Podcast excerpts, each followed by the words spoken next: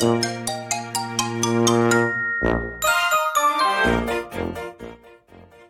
んにちは。横浜で15年以上犬の保育園の先生を行っているなおちゃん先生と申します。本日は教えてスタイフプロの人ボリューム17回目となります。1ヶ月ぐらい間が空いてしまって大変申し訳ございません。間がね、空いたお詫びと言っては何なんですけれども、皆様に素晴らしいスペシャルなゲストさんをご紹介したいと思います。本日のゲストさんはこちらの方です。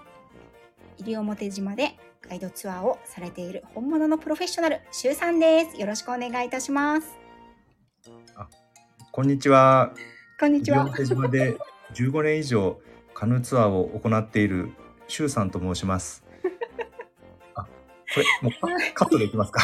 よろしくお願いします。全然大丈夫ですよ。大丈夫です。もう一遍最初からでもいいんですけどね。あ全然大丈夫ですよ。行きましょう。このまま行きましょうこの。ままで、はい。ね。えっ、と、我々実はですね、この前に、あの、ビフォートークでね、40分ぐらい喋ってましたからね。ああ、そうなんですよ。そっちはちょっと盛り上がりすぎてね、なかなか本編に たどり着アフタートークみたいに今なってますけどね。これがアフタートークみたいになってますけどね。はい。なのでね、えっ、と、こちらが本編ですけれども、それではよろしくお願いします。まず、しゅうさんね、自己紹介と番組紹介、簡単に、もう知らない人はいないと思うんですけどね、よろしくお願いします。ありがとうございます。あの、えー、西表島のシュウさんと申します。えー朝5時15分から毎日、えー外でですね、屋外でライブ配信をしています。シュウさんの朝 in 西表島っていうはい名です。よろしくお願いします。いや、本当にね、あの、昔ね、5時から男っていうフレーズのあの CM あったじゃないですか。はいはい。朝バージョンの5時から男ですからね。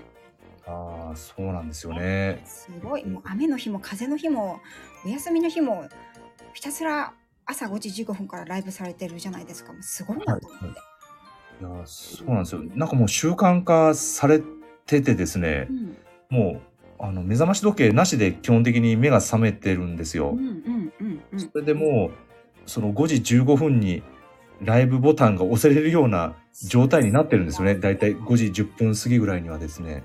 うん習慣化ってすごいなと自分自身思ってしまいますね。素晴らしいですよね。そんなシュウさんのスタイフを始められたきっかけとですね、あの音声配信を通して伝えたいことなどをお伺いしたいんですけれども、はい。きっかけからお願いできますか？そうですね。きっかけっていうのはですね、2021年ですかね。2021年のうん1月の終わりから2月ぐらいだと思うんですけど、はいあのーその当時がですね、コロナ禍だったんですよね。ねもう、周さんがしているこの観光業っていうのが、もう全然人が来なくて、あ、こりゃもう、あのー潰れるな、みたいな。これもうやばいな、みたいな感じだったんですよ。うん。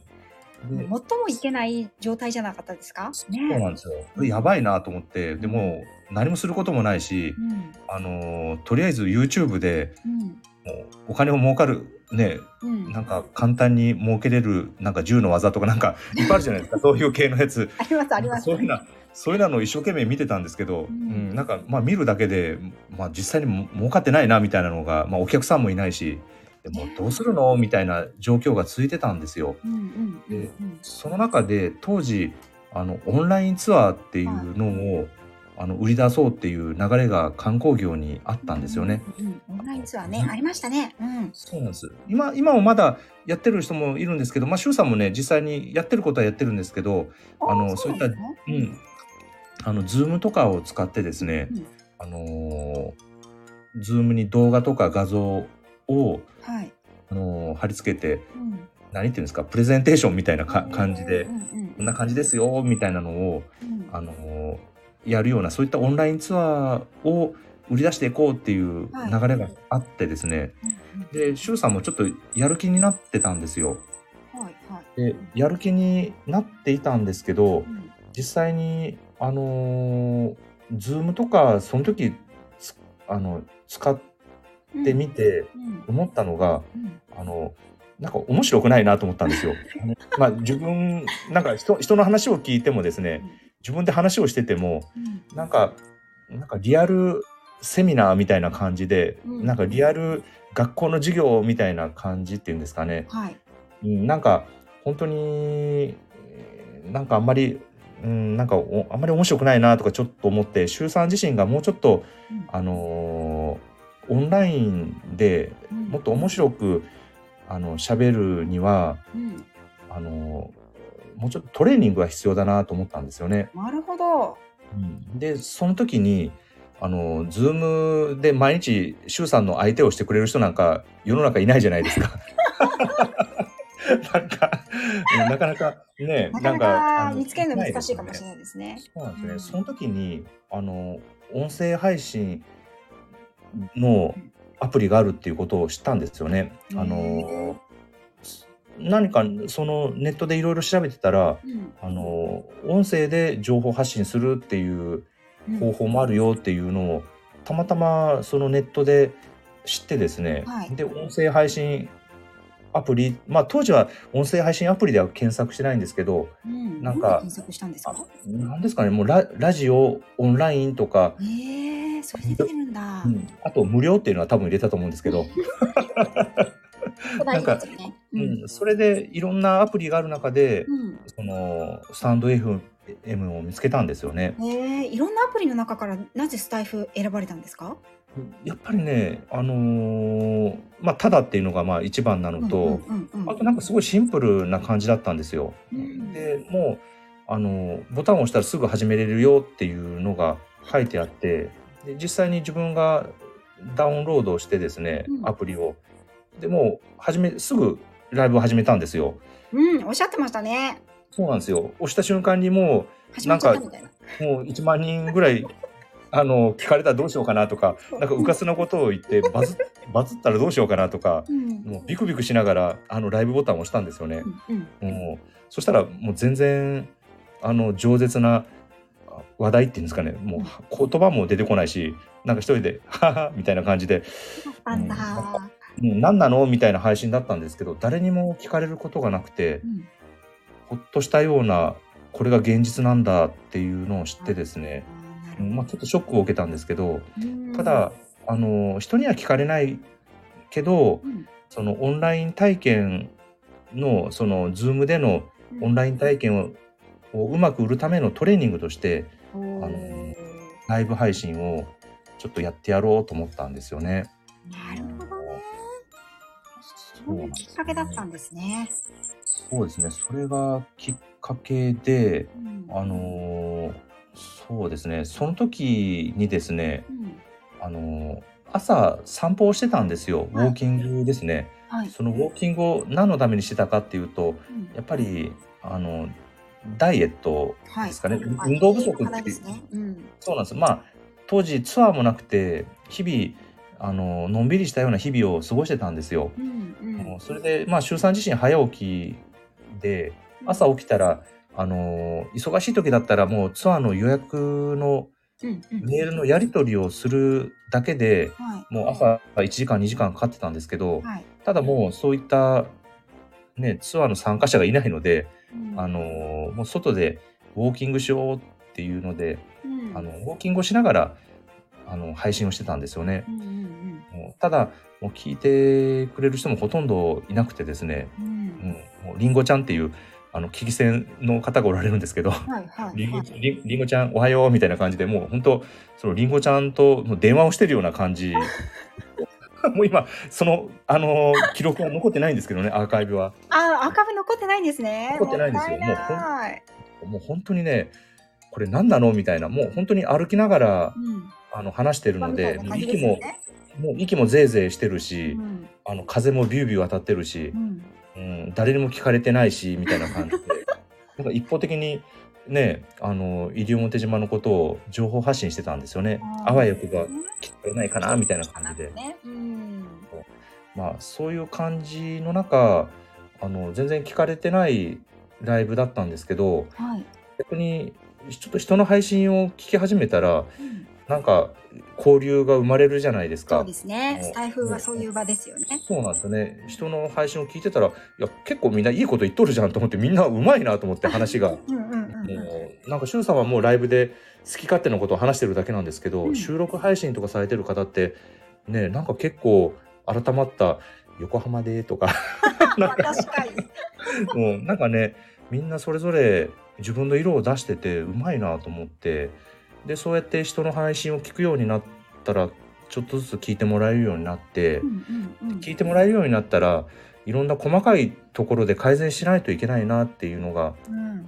分かってきてですね、はい。そういう息をぜいぜいぜいぜい切らしながらやるんじゃなくてあのーねとりあえず落ち風の当たらない場所とか、うん。あのー聞いてくれてる人に聞きやすいような、うん、ものをやっていった方がいいなとかあとうん時間も最初は固定をしてなかったんですよ。ああなるほど。はい、朝夜焼けのタイミングでは朝焼けを眺めながらあのやってたんですよね。い。へえ。ただ朝焼けの時間って毎日ちょっとずつちょっとずつずれてね。うん。じゃないですか。それであのー一番どう言ったんですかね暇な時はそれでも良かったんですけど、うんコロナ禍が回復していくとですね、うんちょっとずつちょっとずつ本業が忙しくなってきたんですよ。中でふ秋から冬になるとうん。夜明けが遅くなるんですよね。そうですよね。ただ明るくなる頃にはもう朝ごはんも食べないといけないしうん。朝のツアーの準備もあるしで、うん。あのーもうできなくなるなと思い始めた時に、もう時間を5時15分に固定しようと思ったんですよ。おおその辺から固定が始まってきたんですね。そうなんです。5時15分だったらあのもう完全にそのどういったんですよっぽどのことがない限りはできるなと。うん。自分がアラームをかけずに目が覚めてうん。いろいろ身支度を整えてうん。もうボタンを押せれる状態にだいたい5時15分にはなってるなと思って。いや素晴らしいですね。そうですね。うん。もうそこからもう5時15分固定でうんやってますね。うーん。なんかね、あのーまあ、次の質問がね、まあ、配信、今のような配信スタイルになったのはどうしてですかっていう質問なんですけども、そのままね、答えていただいたので、はいはいはい。うん。ですね。でも、私も始めたのが、まあ、に周さん2021年の1月か2月っておっしゃってたので、はい私2020年の12月なんですよね。はいはいはい。うん、であの時って言っても多分今よりスタイフの人口自体も少ないしあはいはい。うんそれこそあのライブってこうね潜ってるってできなかったじゃないですか、あはいはい。視聴開始しました。はい。って言っちゃう。からうん。だからなんか私は確かね2020年の12月に始めたんですけどライブ、はい。初めてライブをするまでにうん4ヶ月ぐらいかかってるんですよ。うんだから始めてすぐにバライブボタンを押したって本当すごいなって今聞きながら 改めて思いましたけどねたまにいらっしゃいますよねそういう方もね。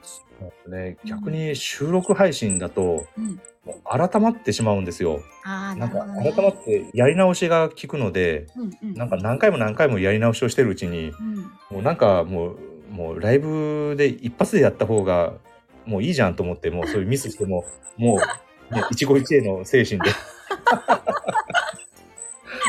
そうなんですよね。確かにねでもあのシュウさんのライブはなんか、ライブがいいと思います。その収録よりも。であのねこはい。うお出かけされた時とかは収録されてたりもしたじゃないですか。あはいはいはい。はい。はい。あのご実家の方に行かれてた時とかね。あで、はい。私あのあちらも聞かせていただいたんですけど、まああのはい。まあ、5時15分にリアルタイムで私聞けることほとんどなくてほとんどアー。カイブなんですけど私の中ではライブの気持ちで聞いてるので。あ でもあのライブの臨場感っていうのがシュウさんの,、あのライブの中で本当に感じるのは今お伺いしててお話をやっぱりシュウさんのいろんな工夫があってこそのあのいろんな鳥の真似だったりとかあああっていうあのなんか発見した時のリアクションとかあこれも全てもういろんな経験から出てきたものなんだなって今すごく感じましたね。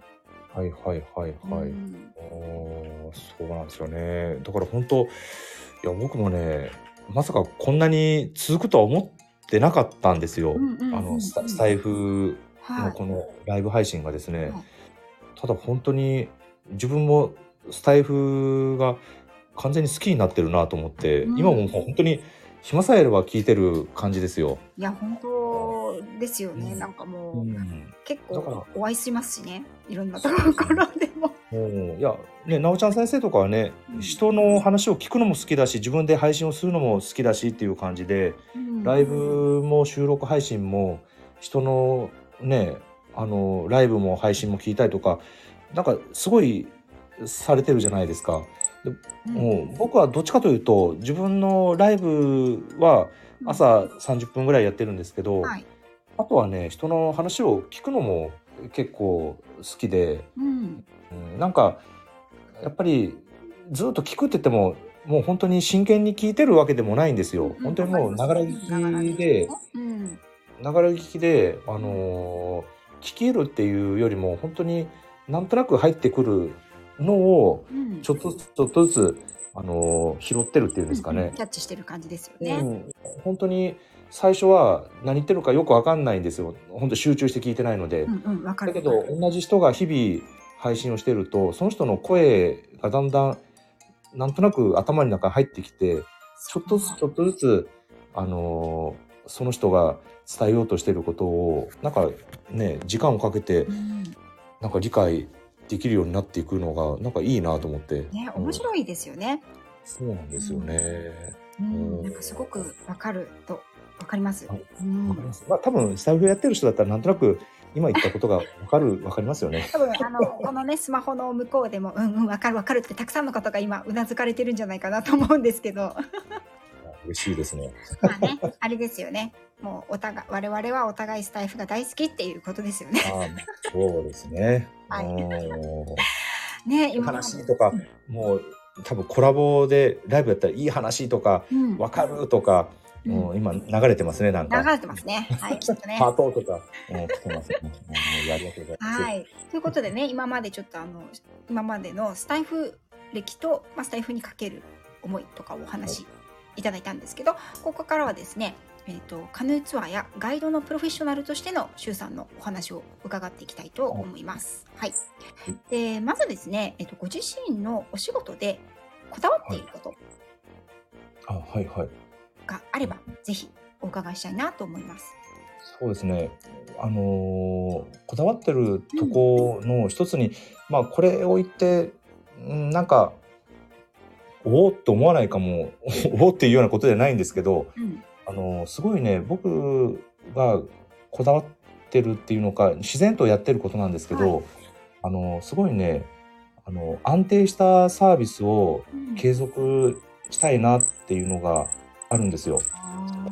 安定したサービスっていうのはなんかーすごいサービスとか誰にも真似できないようなっていうよりもうん。本当に安定したっていうんですかね。あうん。の例えばどういうことかというとですね、うん。あのーなんか西表島でカヌーツアーをするってなった時にうん。イメージとしてはあの青い海青い空なんかちょっとちょっとムシッとするような、はい。暑い亜熱帯のジャングルでみたいな感じで来られる人が多くおられるんですけど、はい。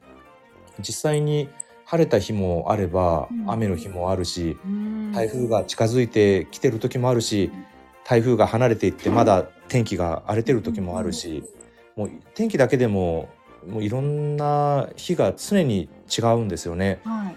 で行く人もあのツアーに参加する人もですねはい。あの若い人もいれば年配の人もいるし、まあ、小さなねあの子連れの子供を連れたあのファミリーもいればはい。あのまあ本当に外国人の人もいるしうんいろんな人がいろんな天気の中でツアーをやる中ではい。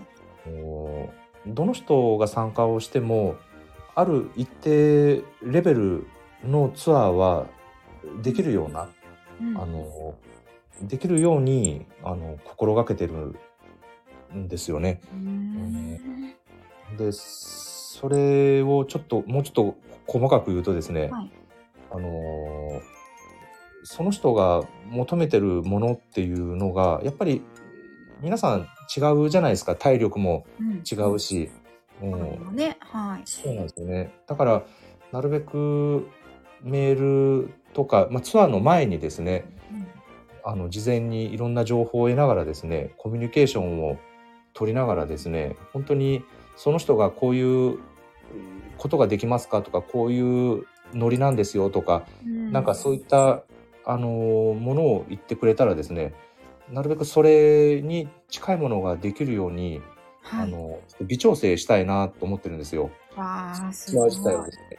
でその微調整をすることでうんあの今度同じ日に別の参加者がうんあの同じツアーに参加をするとやっぱり微調整した分本来のサービスとちょっとずれてる場合もあるんですよね。うんでそれで今度逆にトラブルにならないようにはい。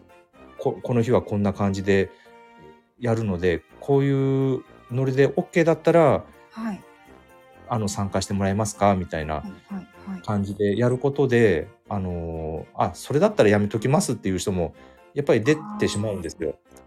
うん、だけどそれで OK だったらうん。それはそれで、あのー約束したサービスは提供できるかなっていうのもあってう、ん。うん、逆にそれを細かいことを言わないことで、うん。あのーうまくいい言葉だけを並べて、うん。あのーたくさん人を集めるっていうことも可能なんですけど、はい。うん、人は集まらないかもしれないんですけど、あのーどう言ったんですかね。うちのツアーに参加をしてくれたら、必ず。うん、そうですね。必ず。喜びますよというか満足がねある程度できまそうすよですね、そう。うん、その満足が、まあ、思った以上にえ予想してた以上に楽しんでもらえうんるように、うん。うんまあ、そこはちょっと心がけてますね。いやー素晴らしいですね。それは非常にある意味自然相手のお仕事なのでうんそれこ、そ明日明日の天気がどうなるかなっていうのが、はい。まあはい。ある程度予測はできるとはいえ100%ではないじゃないですか。はいはいはい。でもお客様というかあのそちらのに行く人間としては、はい。それこそ青い海青い空あのうん。穏や穏やかな気候風みたいな感じでもうパーフェクトな図をもちろん皆さん求められるわけですよね。うん。はいはい。それをやはりきちんといやとは台風行ったとはいえ海はまだあの波が高くて風も強いと思いますよとかってこう変な話水を刺されるようなね。はいはいはい。そういうことってなかなかやっぱりそのまあこの前にお話ししてたあれにもなりますけれどもこう、うん、金額だけをねはい。考えていたらそこはなかなか言わないと思うしその言ってもまあでもそう思ってたけどでも天気こんなんだからしょうがないじゃんって開き直ろうと思えば開き直れる場所でもあるわけでじゃないですか。うんはいはいはい。そこがやはりあの本当にプロフェッショナルであの気概というかもう自分のところにいらっしゃるのであればあの皆さんを満足させたいという周さんのそのプロの根性というか意識だなということをね非常に今私感銘を受けましたね。うんありがとうございます。いや実際問題ですね、うん。あのー周さん自身結構な今多額な借金を抱えてるんですよ。まい。いきなり唐突なんですけど、うん。唐突なんですけど、あのー結構な借金を抱えていてですね、はい。あのしかもコロナでうん。おお客さんもいなくなって、うん。さらに緊急融資みたいな感じで、うん。あのさらに借金のかあのー数字は膨らんでるんですよね。あらららもともとね、周さんね、借金があまり好きじゃなかったんですよ。はい借金が好きじゃないっていうのはなんでかというとですね、あの、やっぱり借金って返さないといけないじゃないですか。そりゃそうですね。まあか まあね返返返す返すのを前提に借りてるんですけど、うんあの借金があることで判断が鈍ることがあるんですよ。なるほど。うん例えば明日あの団体のお客さんがいてちゃんと案内をすれば10万円の売り上げがあるってなった時にうん。例えば明日天気が悪くなるっていうのが分かってて、さあどうするかってなった時にうん。相手はあの10万円を払ってくれてる、まあ、シニアの方だとするじゃないですか。はい。うん、でできればですよ、うん。あの行けるとこまで行けますかとか。うん。あのでダメだったら引き返しますか。うんっていうやり方もあるんですよ。うんうんあおでえーどう言ったんですかねいでまあ行ったら行ったのがもう実績になるのでそうですよね。ツアー代金はいただきますよとか、い、いうような感じで、ううんまいこと商売上手にやれば、うんあのーお金をもらえるような流れを作ることはできるんですよね。はい。それが周さんの話術とかじゃなくて、まあ、みんな同じようにね、あのーどう言ったらいいんですかね、あのまあ、それぞれのツアー会社によって判断基準はあるんですけど、はい。やっぱり売り上げが欲しいってなると、うん。あのどう言ったらいいんですかね。うまいことなんとか参加してもらってとりあえず傷ぐ傷口っていうんですかね。キャンセルをなくしたいっていうのがあるんですけどただ周さんはね借金をするとその判断が鈍るなっていうのがあったんですけどただねそんなに自分が思うほど鈍らなかったのが良かったんですけどあの天気が悪いって分かったらうん。あのキャンセルするのもありですよっていうのをう、ん。まあ、言えてる自分もあるんですよね。本当はうん本当はやっぱり売り上げが欲しいんですけど、ただあの例えば相手がもうね年配の人でうん。無理に行かなくてもいいんじゃないですか？みたいな、うん。うん、明日天気が悪いって分かってるんだしうん。もしかしてもう行ってもただやるだけで楽しいかどうかは別問題で。うんあのーね、もうやめて、あの、別のことを車でも借りて、どっかドライブでもした方がいいんじゃない、いいかもしれないですよとか、はい。うん、なんかいろんな、あのー自分のツアー以外の提案をすることがあるんですよ。それをすることによって、キャンセルになることもあるんですよね。うんうんうんうん。そしたら、天気が悪いので、キャンセル料とかは、やっぱり取れないんですけど、うん、ただそれがやっぱあ安全なツアーにつながっていくのかなっていうのもあってですねもうまあちょっとそういったところはねうんうまいことうまいことっていうのかまあちょっとこだわってるっていうんですかねう。んいや素晴らしいあのこだわりだと思うし大切なこだわりだと思いますね。あのこれもね あの本編の前に話してましたけど、まあ、形は違えどう。ん。やっぱり相手にするものが生きているものじゃないですか。はいはい。だからやっぱり安全無事にそのお返しするというかはい。楽しんでいただくことはもちろんもちろんなんですけど安全に健康な状態でまああの楽しんで帰っていただくっていうのがはい。私と周さんとこうまあ全然やってること違いますけど同じなのかなというふうに思って、うん、あのそこって基本なんですけどはい。やっぱりそれこそ目先にとらわれちゃうとなかなかいやまだいけんじゃないかとかね なるところではありますよね。うん、そうですね。もうでまあ大切だと思いそうま。ですすね。でそのねなんとなくあどう言ったんですかねちょっと最近周さんの生き方でですねこのコロナ禍を通じてはい、もう生き方の作戦変更をしたところがあるんですよ。生き方の作戦変更、かっこいいですねなんか。そねそのうんコロナの前までははい、借金は抱えていてもうん。あの、まあ、50歳を過ぎたらはい、50歳にを過ぎた頃にはウハウハ生活ウハウハ人生作戦みたいな感じで ガンガン頑張ってもう50代になったらうん。もうちょっとエンジョイみたいな、うん。もうまあ、そういうので行きたいなみたいなのがすごいあったんですけど、はい。今はちょっとコロナ禍を通じて借金も膨らんだのもあってですね、うん。もう人生長くもう最低70まではもう現役でやりますよ作戦に。入ってもうだから長くやるつもりでいるのでそうです。もう無理は無理はできないなと、うん。もううん。自分が70歳になった時でもですねうん。できるレベルのことをうん。もう長く地道にもうやっていこうと。そっち作戦に変わりましたね。素晴らしい作戦変更だと思います。うん。はい、うん。それですね。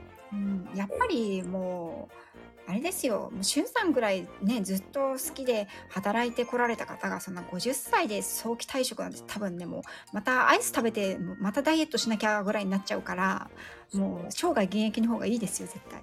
それでいきます。ね、はい。行きましょう。はい、ありがとうございます。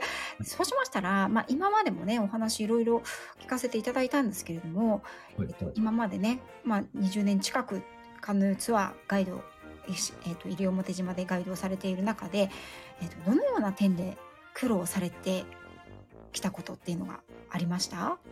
そうですね。うんいや、これもね、なおちゃん先生にうんあらかじめ言われてたので、質問の内容ですね、ちょっといろいろピックアップしてたんですけど、うん。あのーいくつかあってですね、はい。お金問題、まあうん、英語で言うとマネーですね。マネーですね。あと、えー集客ですね。お客ささんを集める。まあ、ちょっと英語で言うと、なんていうのかちょっとよくわかんないんですけど、まあ、その集客問題と、あとは、あのー不動産、ん、まあ、西表島で土地を入手する問題。うんあと、まあ、もう一個、もうちょっとライトな問題で言うと、はい。ぎっくり、ぎっくり腰問題。そのあたりがあるんですけど、うん全部言うと、また結構長くなるんですけど、どの、どっかちょっと一個か、じゃああれですね一番ヘビーなやつとライトなやつにします？ああ、はいはいはい。ヘビーなやつはどれが、そうですね。あのーヘビーなやつで言うと、はいおーまあ、最初はね、やっぱり、じゃあ、おそうですね。まあ、全部言いたいところではあるんですけど、まああ,、まあ、あの全部タラッとでもいいですよ、あ、タラッとでいきますか。うんはい、まあ、その、まあ、お金問題からじゃあ、ちょっとタラッと言いますけど、タラッとはい、はい、やっぱりやり始めた時にうん。元手がなかったんですよね。はいはでい元手がない中でこの商売を始めた時にやっぱり大きくできないんですよ。あのおお金がないので。うん。で売り上げが入ってきたきてもあのーそんなにどんどんどんどんうんうんうん。物が買えるようなものでもないのではい。とにかく元手がない分ね成長させるのに時間がかかるんですよね。そうですよねそれであの夏場はそのツアーの参加者がいても冬場はお客さんがいないのでうん。冬の間はこの島を離れてですねうん。あのホンダの自動車工場であの冬場の間は働くっていうような,、うん。ようなことをましたね。うん。うん。そうやってあの夏はカヌーツアー冬場はホンダの自動車工場みたいな感じで2年間あの1年目は埼玉の狭山2年目はあの静岡の浜松間であの働いてたことがあったりとか、あと、あのーまあ、お金問題で言うとあと共同経営っていうはいのもあって、はい。ちょっとこれはスタイフでは話したことがないかもしれないんですけどうんもともと今うちのお店っていうのはあの共同経営で始めた店でもあるんですよ。うん、でその共同経営のいい面っていうのは最初2人でやってるのでうん。なんとなくね、あのーすごいいろんなことができるんですよ。だけどやっぱりデメリットもあって軌道に乗ってくるとお互いの方向性が違ってたりとかしてやうん。っぱりいろいろあれっていう感じになってきてて。いやなりますよね。でどっちがあの最終的には決定者なの？ってなった時に、うん。2人の例えば合議っていうことになるとやっぱり一回一回がねもうんうあの多数決にしても 1対1、うん、2人しかいなかったら、ね、なかなか決まらないから気を使い合うみたいな感じになってくるとやっぱりねうまくいかなくなるんですよね。うん。まあそういったのもあったりですね、まあちょっとざくっと言うとですね、うん。まあ、あとは集客問題ですね。はい、集客がね。その集客っていうのはお客さんを集めるときに、うん。あの当時周さんがお店を始めた時は16業者ぐらいだったんですよ。それが10年後には45業者に45増えてるんですよね。はい。で15 40 16業者だったのが45業者に増えて、はい。で現在は115業者、115もあるの、あの、あの島に。そうなんですよ。始めた時は16業者で今は115業者なのでもう約10倍ですよ。うわ、うんすごいですそうなんですよね。これはあくまでもね。あのアクティビティの中でもあの西表島の陸でやってるツアーなんですよ、ね陸とか川とかでうん。あとシュノーケルとかダイビングとか海でやってる業者もどんどん増えているので、そっか。そういったアクティビティ事業者っていうのはうん130とか140とかもっとあるかもしれないですね。うんで、その中での、あの、集客っていうのがね、やっぱり大変っていうのと、うんあと、不動産取得問題っていうのがあってう、んあの、周さんも今、あの、自分が買った土地に、はいあの、お店を建てたんですよね。まあ、借金をして。はい。で、その土地を手に入れるのに、すごい時間がかかってですね、あの、要は、あの、不動産屋とかもないし、うん自分で、あの、買える土地を探さないといけないんですよね。うんうんただそれがもう探す、ちゃんと見つかるのに、もう15年ぐらいかかってですね、まあ15年も、まあ15年もかかってないか。ら、まあ探し始めて、やっぱり3年、4年ぐらいかかってですね、うん。で、そこから、あのーなんとか土地を手に入れたんですけど、今度建てる人もすごい順番待ちなので、うん。あの、3年ぐらい自分の建ててもらう番を待つのにですね、あの時間だとか、うん、まあそういった不動産取得問題もありますね。うん、特に今は、あのー建築コストっていうのがすごいどんどんなんですよね。なってきてて特に西表島はあの建築資材とかを運ぶのにコストが高くなっちゃうんですよね。うんうんうん。だからもうすごい高くてこの前も火災保険の更新があったんですけど、うん建てた時よりもあの、うん。家の価値が上がってますよみたいなうん感じになって、うん。建築コストが高くなってる分。うん。だから保険料は高くなりますよとかえー、みたいな。うん。まあそんな感じだったりとかですね。うん。もうあと土地の値段もあの西表島が世界自然遺産になってからですね。いや、そうです。ね。もうちょっとずつちょっとずつっていうかもうあのうん。ー周さんが土地を買った頃に比べるともう本当に 30%40% 高くなったような感じですよ。いや、本当だから、物価がね、上昇してる、上昇してるって言いますけど、その、土地やそういった建築資材もね、どんどん値上がりしてるのでね。うーんそうなんですよね。おまああと、まあ、ライトの話で言うと、まあ、ライトライトではないんですけどねぎぎっくり腰問題ですよね。私はライトではないですけどね、確かに。ライトではないんですけど、これもね、ちょっと、あの、突然になるので、うん恐ろしいんですよね。本当に、何でもない時ですよ。本当に、うん最近のぎっくり腰はですね、あの、高校野球を見てたんですよ。うん高校野球を見てて、めっちゃ応援してたんですよね。うんでもう選手はね、1時間半とか2時間、めちゃもう暑い中戦ってるじゃないですか。本当ですよね。うんで、ヘトヘトになりながらも、まあ、勝つチーム、負けるチームってあるんですけど、うんまあ、全力を尽くしてるじゃないですかう。んシさんはただソファーに座ってて、ダラダラダラダラしてたんですよ。だけど応援してるチームが負けて、うんああ、負けたなーと思って、うんで、ただ立ち上がったらその時にぎっくり腰になって、うんええですよ。うんシュウさん何もしとらんのにいきなりぎっくり腰じゃんみたいな。おっしゃってましたよね。でも、やばいよみたいな。おーだからね、いきなりぎっくり腰になって、うんかといってぎっくり腰だから、ね、うん明日から休むっていうわけにもいかずにですね、そう痛み止めをそこですよね。うん飲んでで結局「どうしてぎっくり腰になったんですか?」って言ったら「いや実は」みたいな感じで高校野球見ててとか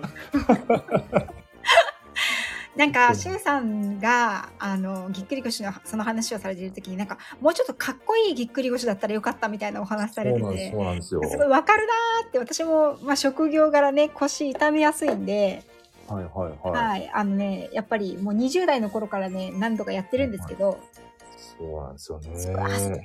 こいい理由が欲しかったっていう気持ちすごいわかると思ってました。ねなんか救助をしててね、なんかもう本当おんぶして山を降りて、なんかね、感謝状はもらったけど、ちょっと腰痛めちゃったなとか言ったら、なんか、ね、なんかおお大事にとか、なんか、はーっとなんかメッセージが飛んできそうじゃないですか、なんかギフトが。ちょっと高校野球見ててねって感じですよね。確かにね。ええみたいな。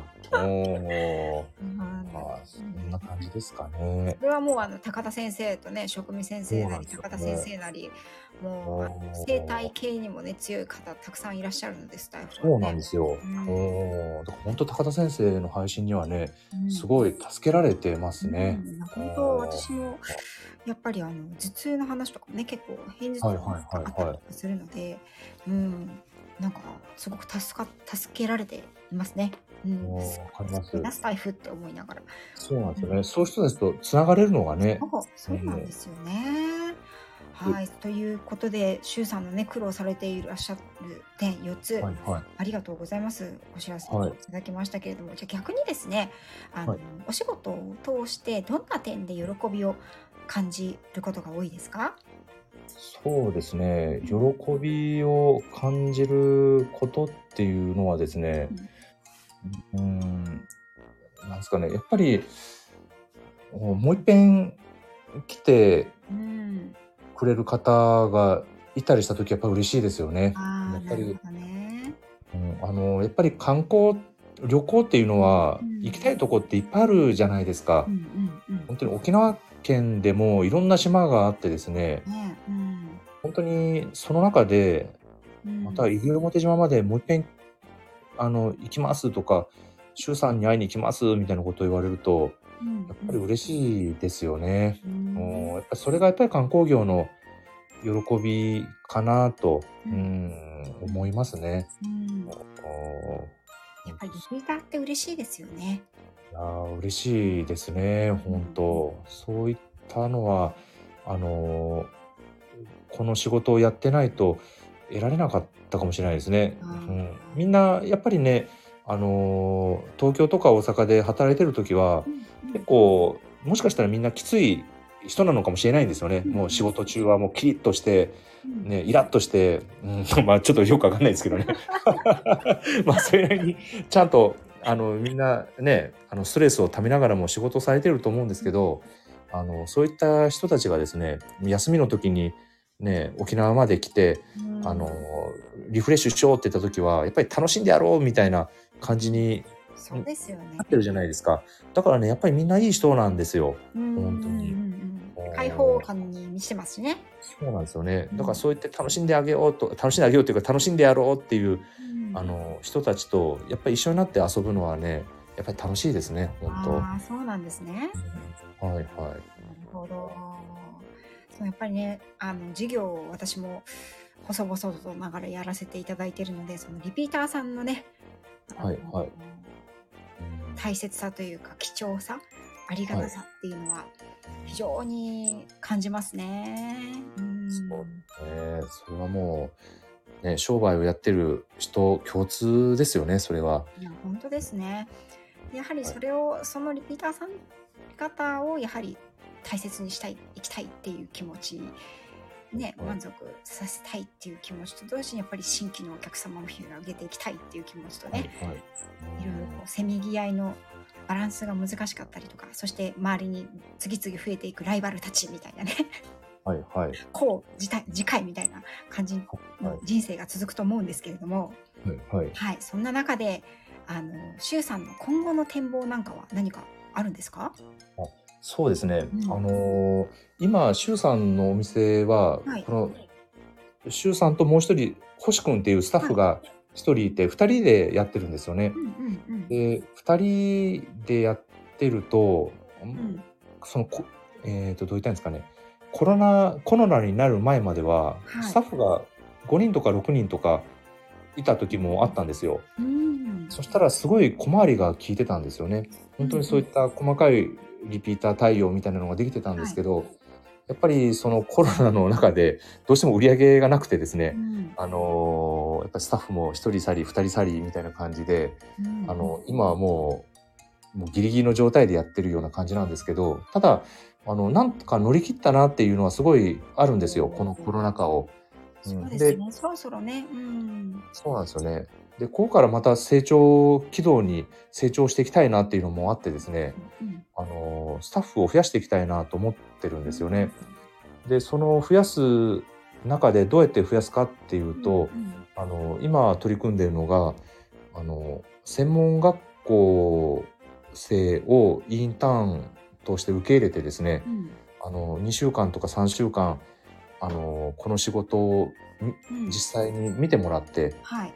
その中であのうちのお店で働きたいっていう、うんうんうん。ね、専門学校生をあの見つけてうん。まあ、彼らに来てもらいたいなっていうのがあるんですよね。うんもうただ実際問題あのやっぱり彼らにしてもあの全員が全員やっぱり島に来たいなって思わないしあのそれが来たいといつかは来たいと思ううん子もいるんですけどそれがあの卒業してすぐじゃない場合もあるんですよね。そうですよね。うん。だから彼らにもあの卒業したらすぐ新卒で、ね、来なくてもいいかなとも思ってるんですよ。逆に社会人をもっといろんなところで経験してうん、あのその中でやっぱり島で暮らしてみたいなとかそういうのもありだなと思ってですね、うんまあ、とにかくあのこの島でこういう仕事があるんだよっていうのをうんいっぺんねあの2週間でも3週間でも経験しておけばはい。彼らのねなんか選択肢が増えるんじゃないのかなと思って、うんうんまたこう違う経験をしてからあの業界に入るってなるとまあ違うところで経験もやっぱり無駄にはならないじゃないですかどんな経験でも。そうなんですよね。うん、だからそうやってあのやっぱり社会人経験があることでうんねいろんなあのガイドとしてのうんなんかどう言ったらいいんですかねそういう技術技術っていうのもカヌーとかあのそういった技術以外にやっぱりし人とのコミュニケーションを取る技術っていうのはなかなかすぐ身につくものでもないじゃないですかい。やーそうだと思いますよ。その点ではやっぱり私の業界でもこう、うんスタッフ育成で非常に苦労した部分ではありましたね。そうですよね。うん。うん。だから本当にあの時間をかけてうん。育てれるような環境を作っていきたいなっていうのと、あとですねそのそのスタッフなんですけどなるべく長く働いてもらえるようにうん。したいなと思ってるんですよ。です。あのうちで働くスタッフにはですねはい。やっぱりこの今周さんがやってる業界っていうのがうん。忙しい時と暇な時とか極端なんですよね。で結局1年間を通して雇用するっていうよりもうん。季節的な雇用をする方があのやっぱり会社としてはうん。やりやすいというんですかね、うん。利益が残りやすいんですよね。うん、ただそれだとやっぱり長くは続かないっていうのもあるんですよ。すね。うん。だからそこは周さんがちょっともうちょっと頑張ってですね、うん。あのうちのお店で働きながら、まあ、頑張るとうん。そのスタッフ自身の生活が豊かになっていくような、うん。うんそういった環境を作っていきたいなっていうのがあるのとですね。でもう一個はあの今同業者がどんどんどんどん増えてはいるんですけど、はい。その彼らがもし独立を目指してるんだったらうん。逆に、まあ、ライバル業者にはなるんですけど、うんうんまあ、独立を応援できるような、あのー人になりたいなと。これはまあ自分自身のことなんですけどね。今今あのこの周さんがやり始めてはい。あの1999年にお店を始めたんですよ。はい。で今までの間にあの周さんの下で働いてたスタッフの中で 4, 4人ぐらい独立した子がいるんですよねそ。んなにいらっしゃるんですね。はい。西表島で3社あって、であと沖縄本島で今1社あるんですけどうんうん結構ねみんなうまいんですようまいっていうかそれはやっぱり周さんの育て方が良かったんですよね。きっとね。いやうーんまあ彼ら自身がねもともとがあのいい人物だったのかなっていうのもあるんですけどうん。だから本当にうちを辞めてやっぱり成長成長っていうんですかね。もういい感じでうん、あのビジネスを成功してくれたらやっぱり嬉しいなと思うし逆に、あの独立をしなくてもうちの店で働き続けることでもうん。独立したのに負けないぐらいの生活の豊かさが得られるんだったらうん。それはそれでいいなと思うし、うん、まあそういったのをねちょっとこれからあと10年20年かけてしっかり作っていきたいなっていうのがそうですよ。生涯現役的ね。うん。そうですそうです。うんはい。うんいや、その素晴らしい展望だと思います。やっぱりね、こう働いてくれるというスタッフの子たちにもね、生活安定もそうですし、やっぱりいい生活をしてほしいなっていうのはありますよね。うん。はいはいそうなんですよね。うんいやーますますこうねえ事業者としてもあのガイドとしての周さんそして経営者としての周さんのねあのはいもうこの今日のこの配信を聞いた人はなんていい人なんだっていうことしか多分感想がないと思うんですけど もうちょっとな長話になりすぎましたかねいやいやもうあれですよ。よ多分あの小切って届くんじゃないですかそのうち。あのぎっくり腰のあたりはちょっとカットしておきますか？大丈夫です。よ はいありがとうございます、ということでねあの今日はねいろいろとお話を聞かせていただきましてもう周さんのねあの今のお仕事にかける思いそして今後の展望そしてこのスタイフ愛についてもね聞かせてい。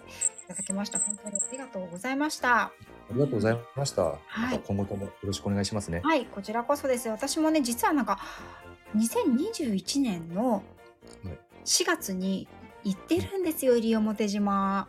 ああね、2021年、そう。2年前ですよね。そうなん2ですよ年経ってないんですね、11月だし。その時はね、スタイフやってたんですけど、シュウさんと繋がってなかったので、惜しいことしたなと思って。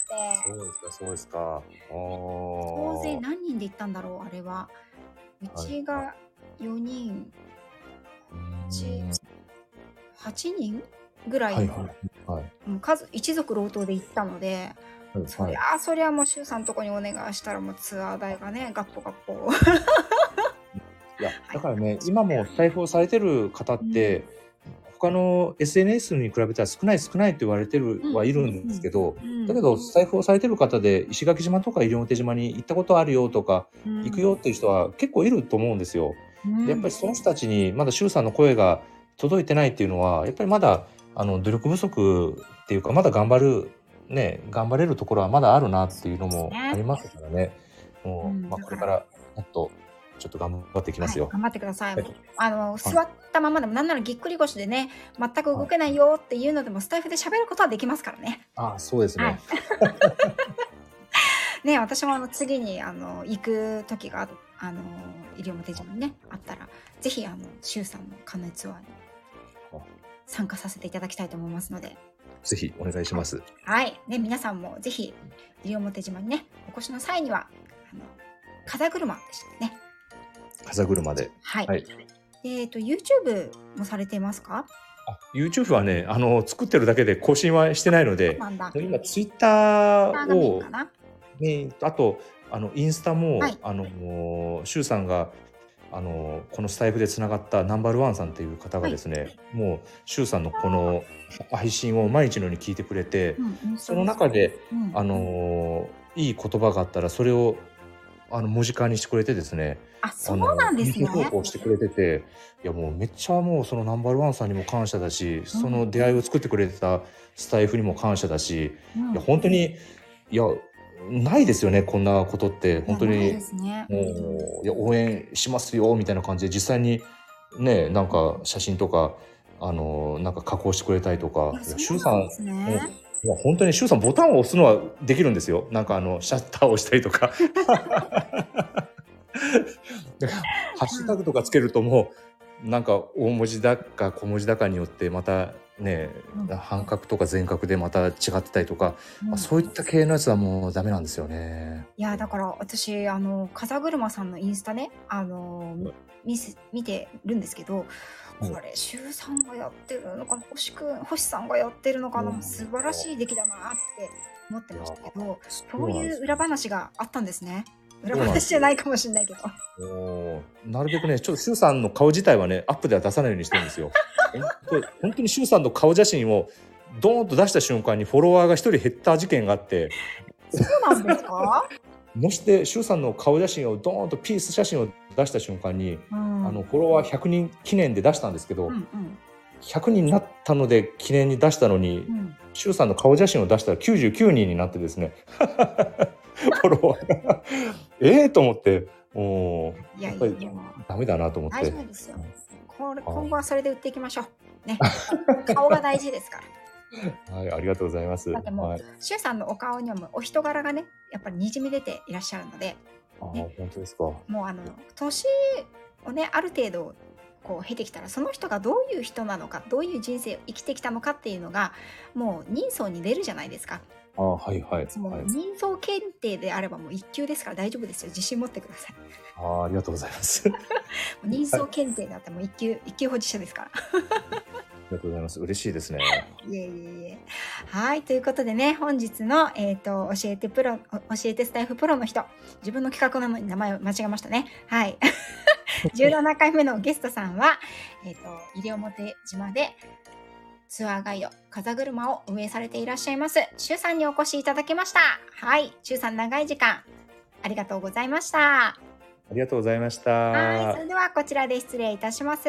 また次回のねあのゲストさんは決まり次第皆さんに発表させていただきたいと思います。それではこちここまで聞いてくださった皆様、本当にありがとうございました。それではさようなら、失礼します。